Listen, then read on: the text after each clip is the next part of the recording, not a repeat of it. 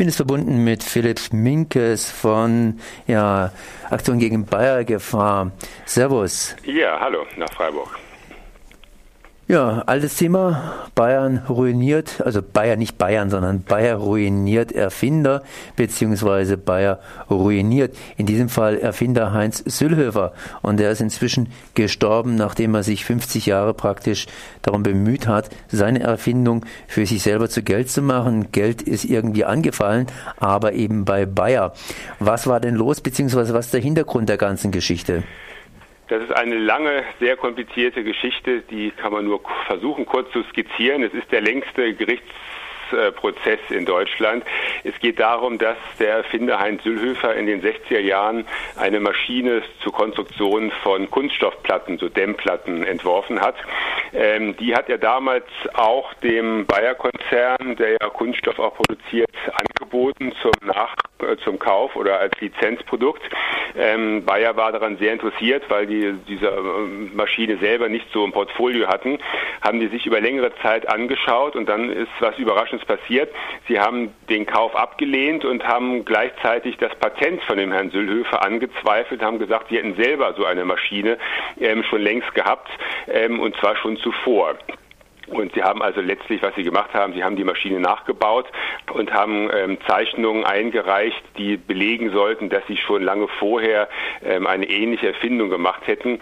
Ähm, eine ähnliche Maschine hatten sie aber gar nicht, sondern nur solche ähm, Zeichnungen, die sie mehr oder weniger abgekupfert haben.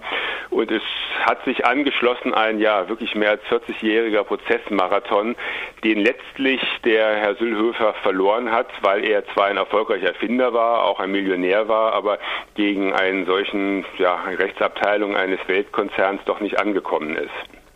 Sprich eine Maschine, sprich ein, ja, sozusagen ein, ja, eine Dampfwalze von Juristen macht einen Erfinder nieder. Was hat er denn probiert, beziehungsweise wo sind denn da die Haken gewesen? Was haben die denn alles abgezogen? Also sehr interessant an der Geschichte ist, dass es offenbar bei Bayer selber ähm, ja, Skrupel gegeben hat. Der Herr Sülhoff hat über diese 40 Jahre hinweg nämlich immer wieder Zusendungen, anonyme Zusendungen von Mitarbeitern von Bayer bekommen, die ihm interne Protokolle zugesandt haben. Und da stehen, ich, mir liegen die zum Teil auch vor, äh, wirklich interessante Sachen.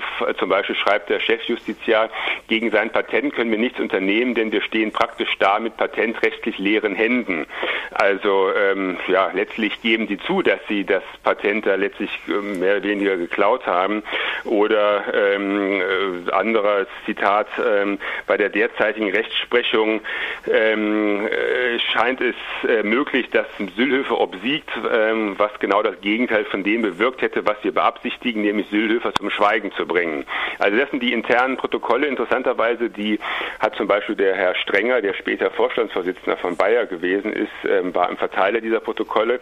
Ähm, das heißt, es ging bis zur Konzernspitze hoch, dieser, äh, dieser Patentraub. Und leider muss man letztlich sagen, sind die damit ja erfolgreich geblieben. Ähm, der Herr Süllhöfer hat äh, ja letztlich sein ganzes Lebenswerk in diese Prozesse gesteckt. Es gab insgesamt 89 Prozesse vor den verschiedensten ähm, ja, Kammern und Gerichtshöfen und er hat zwar häufiger Recht bekommen, dann ist aber jedes Mal Bayer wieder in Berufung gegangen und hat letztlich den längeren Arm gehabt und hat ihn letztlich an diesem langen Arm verhungern lassen. Was sagt uns das? Was sagt uns erstens das zu den Methoden von Bayer beziehungsweise zu den Möglichkeiten gegen Bayer vorzugehen? Ich meine, ich bin nicht ein Multimillionär, ich bin nicht ein guter Erfinder, sondern ich bin letztendlich ein einfacher Mensch und Bayer hat ja, wenn ich jetzt zum Beispiel einfach auf Jasmin verweise, der Pille, äh, ja noch andere Böcke geschossen. Das ist, äh, wie gesagt, es ist exemplarisch, zeigt das ein, ja, sagen wir mal, unmoralisches Vorgehen und natürlich auch die juristischen Möglichkeiten eines solchen Konzerns. Es ist wirklich sehr schwierig, ähm, einem Unternehmen mit einer solchen juristischen Kraft, ähm, ähm, ja, vor Gericht Paroli zu bieten. Andererseits darf man auch nicht, ähm, ja, denke ich mal, den Kopf in den Sand stecken. Ein interessantes Beispiel ist unser Verein selbst. Wir arbeiten ja seit 35 Jahren zu allen Problemen rund um Bayer. Und wir sollten in den 80er Jahren von Bayer mundtot gemacht werden. Bayer hat uns damals verklagt mit hohen Schadensersatzforderungen. Damals mehrere, eine halbe Million Mark wollten sie Schadensersatz für angeblich geschäftsschädigende Aussagen. Und da passierte was sehr Interessantes. Dieser Fall ging auch durch alle Instanzen. Wir sind damals bis nach Karlsruhe gegangen bis aufs Bundesverfassungsgericht. Und unter anderem ging es damals um die Aussage, dass Bayer Kritiker bespitzeln lässt. Und dann passierte das Gleiche bei uns, wie das auch dem Herrn Sülhofer passiert ist. Und zwar wurden uns aus dem Inneren von Bayer ähm, Protokolle zugesandt. Wir wissen bis heute nicht von wem. Und zwar waren das Protokolle, wo drin stand, dass der Werkschutz anonym Veranstaltungen ähm, besucht hat von uns ähm, und dort Protokolle angelegt hat. Und das waren zum Teil sogar nicht öffentliche Veranstaltungen, wo sich die Werkschutzmitarbeiter irgendwie Zutritt ähm, zu erlangt haben und dann Protokolle ähm, intern an den Werkschutz dann gegeben haben. Das wurde uns ähm, zugespielt und das belegte natürlich genau unseren Vorwurf, dass Kritiker bespitzelt werden. Und das hatte natürlich auch eine große Rolle gespielt damals, dass wir diesen Prozess in Karlsruhe am Bundesverfassungsgericht damals gegen Bayer gewonnen haben, was eine ziemliche juristische Sensation gewesen ist.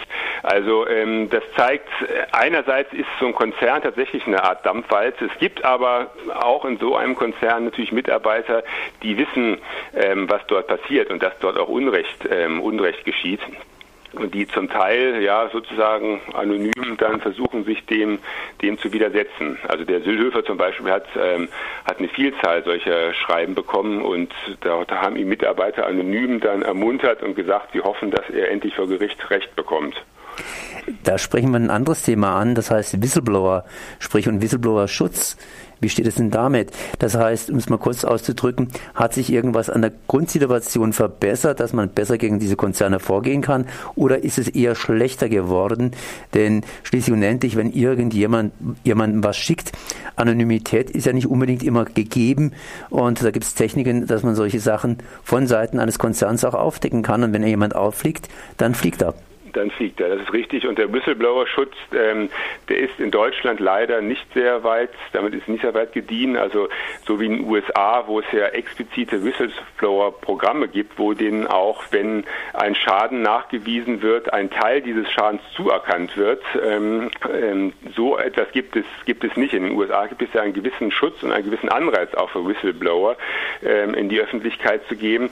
Einen solchen Schutz gibt es in Deutschland leider nicht. Das ähm, ist dringend dringend erforderlich. Aktuell ist tatsächlich so, dass die meisten Whistleblower ja von den Unternehmen meistens in, ja, zum, zum einen entlassen werden und häufig auch in eine Ecke gestellt werden als psychisch labil, als Unruhestifter.